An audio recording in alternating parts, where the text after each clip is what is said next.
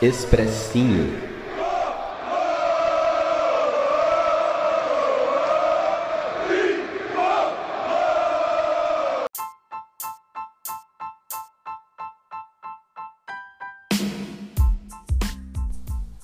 Salve, salve, torcida tricolor! Gustavo Canato na área trazendo mais um expressinho para vocês.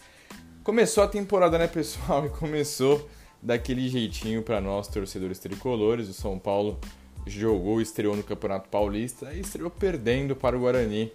De Campinas, em Campinas, o São Paulo não perdia no Brinco de Ouro da Princesa desde 1997, um estádio histórico para o São Paulo. Foi lá que a gente conquistou o bicampeonato em 1986.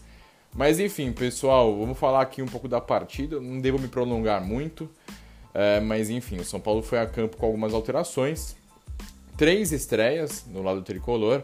Rafinha, uh, Nicão e o Alisson estrearam entre os titulares. Na defesa, o Arboleda servindo a seleção foi desfalque, assim como o Luciano e o Luan, que estão lesionados. E o Miranda foi poupado por questões físicas. O São Paulo acabou entrando no campo num 4-1-3-2 com algumas variações táticas ali, com Thiago Volpe no gol, Rafinha e Reinaldo nas laterais, Diego Costa e Léo na dupla de zaga, Gabriel Neves como primeiro homem de meio campo, e aí um meio campo de muita mobilidade, o Sara, o Nicão e o Alisson com o Rigoni e o Caleri mais à frente. E, cara, foi um jogo muito chato de se assistir, de acompanhar. O Guarani, do técnico Daniel Paulista, é, armou bem o time do Guarani, sobretudo para os contra-ataques, uma defesa muito bem montada que dificultou muito o São Paulo. O tricolor visivelmente fora de forma, é, pouco entrosado, a gente sabe que muitos jogadores é, estrearam agora, e isso é até algo comum, mas o nível técnico foi muito abaixo, senti o time até um pouco pesado. Né? A, sobretudo, o, o, pior ponto para mim foi o sistema defensivo com o Léo e o Diego Costa. O Diego é, é muito fraquinho para jogar como titular com a camisa do São Paulo, muito é, imaturo dentro de campo, nervoso, perde a bola com facilidade, é driblado com facilidade, chega sempre atrasado erra muito passe, erra muito lançamento. E o Léo acaba acaba sucumbindo também quando, quando atuou junto dele. O Léo atua bem, na minha humilde opinião, quando ele está com o Arboleda ou com o Miranda, jogadores experientes que dão uma tranquilidade, mas com o Diego Costa ali o Léo também não, não conseguiu atuar bem.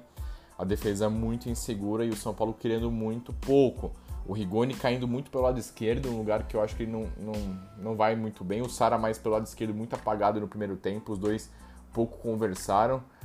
E no lado direito, o Rigoni, o Rigoni não, perdão, o Nicão se apresentando bastante, fazendo pivôzinho, jogadas de, de, de, enfim, pela ponta direita, fintando, trazendo pelo meio. Acho que ele e o Rafinha ainda também não estão muito entrosados. O Rafinha fez diversas ultrapassagens o Nicão pouco acionava o nosso camisa 2, o Caleri muito isolado, sabe? O, o Alisson se movimentando bastante, um pouco nervoso talvez, errando um pouquinho e, enfim, é difícil trazer pontos positivos dessa partida. E acabou que o São Paulo tomou o gol, um gol excepcional, assim, do, do Guarani, do queridíssimo Lucão do Break. Exatamente, Paulo tomou o gol. Não só um gol, um golaço do Lucão do Break ali aos 39 minutos, na reta final do primeiro tempo. É difícil falar que essa derrota no primeiro tempo foi merecida, mas o Guarani muito mais bem armado, explorando bem os contra-ataques, um chute de muito longe. O Alisson deu uma vaciladinha, mas acho que foi muito mais mérito do Lucão, tanto na retomada quanto na finalização de muito longe, para achar ali é, o canto esquerdo alto do Volpe. Ninguém esperava essa finalização, para mim não foi vacilo do Volpe. Para mim foi muito mais mérito do atacante do Guarani. Para o segundo tempo, o São Paulo veio com o mesmo time, mas com a mentalidade um pouco diferente, um pouco mais enérgico, mais veloz, criando um pouco mais. O... No primeiro tempo, eu senti o Rigoni atuando como um segundo atacante, com mobilidade, o Sara mais pro lado esquerdo.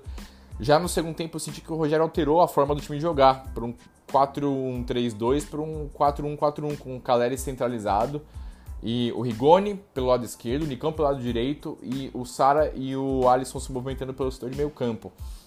O Gabriel Neves fez uma boa partida, talvez um dos principais destaques, se dá para dizer que teve algum, algum destaque, com ótimas intervenções, é, bons desarmes e bons passes sobretudo lançamentos. Mas o pessoal não aproveitou muito, não. O São Paulo até ensaiou uma reação, finalizando, obrigando o, o goleiro Kozlinski a fazer boas defesas, mas não foi nada assim muito absurdo. O São Paulo não conseguiu manter esse ímpeto, não conseguiu empatar logo cedo a partida.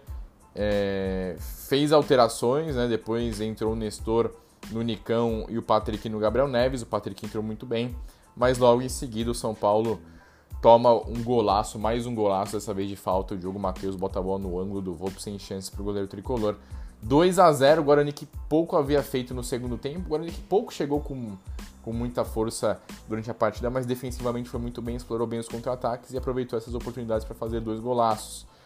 E o São Paulo se complicou muito na partida depois do 2 a 0 Gostei da entrada do, do Patrick um pouco mais pelo lado esquerdo.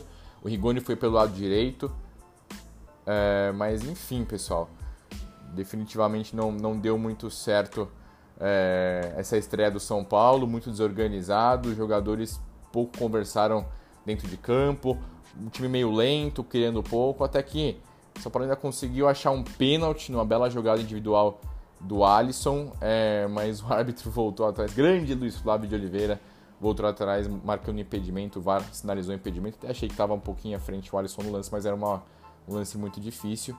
Acabou que no, no finzinho do jogo, o São Paulo ameaçou uma blitz, e aos 35 minutos, o Caleri fez um belo gol de cabeça no belíssimo cruzamento do Patrick pelo lado esquerdo. Uma testada firme forte para o fundo do gol. Caleri demonstrando o seu ímpeto ofensivo. Mas enfim, é, acabou que o São Paulo não conseguiu fazer muito mais do que isso. E até o Rogério pôs o Marquinhos depois, tentou fazer mais alterações, pôs o Wellington na vaga do Reinaldo, mas não deu muito certo, gente. São Paulo acabou perdendo. O Guarani fez uma partida muito segura defensivamente. O São Paulo teve muita, mas muita, mas muita dificuldade de, de furar a retranca bugrina. Foi um começo muito ruim para o São Paulo, a gente fica chateado, fica triste. É só o início de trabalho, é só o início de temporada, com jogadores, assim, a maioria não conseguiu fazer a pré-temporada inteira. O Rogério ressaltou isso durante muito tempo. Né? Apenas oito jogadores conseguiram fazer a pré-temporada completinha, teve lesão, teve jogador sendo convocado, teve muitos casos de Covid, isso acabou atrapalhando bastante, mas é aquilo, né, pessoal? São Paulo perdeu esse jogo, o jogo de domingo no Morumbi ganha um lastro muito maior, porque se São Paulo tropeça contra o Ituano no Morumbi, aí já a pressão já fica muito alta, né? E acho que a grande intenção da comissão técnica é rodar um pouco o elenco, é botar um pouco a molecada. Só que é aquilo, é uma temporada muito curta. Daqui a pouco já tem Copa do Brasil, daqui a pouco já tem Sul-Americana e o Rogério vai precisar achar um time titular. Esse é um time muito cascudo, mas eu senti um pouco de falta de velocidade nesse São Paulo. Mas é aquilo, pessoal. É... Primeira partida, tem muito que a gente analisar, que a gente falar. Vamos esperar um pouquinho mais. Vamos ver como é que vai ser o jogo do final de semana. O Rogério ainda falou que tá pensando como uma pré-temporada, né? Esse, esse início do São Paulo. Então a gente tem mais algumas semaninhas para botar o físico em dia, para botar a parte tática e técnica em dia, os jogadores se conhecerem melhor, para a gente poder fazer um bom começo de temporada buscando um, um bom 2022. Tá, pessoal? Fiquei chateado, sei que vocês também ficaram chateados com, com o resultado e, sobretudo, com o desempenho do time, mas é só o começo. Fechou? Tamo junto então, pessoal.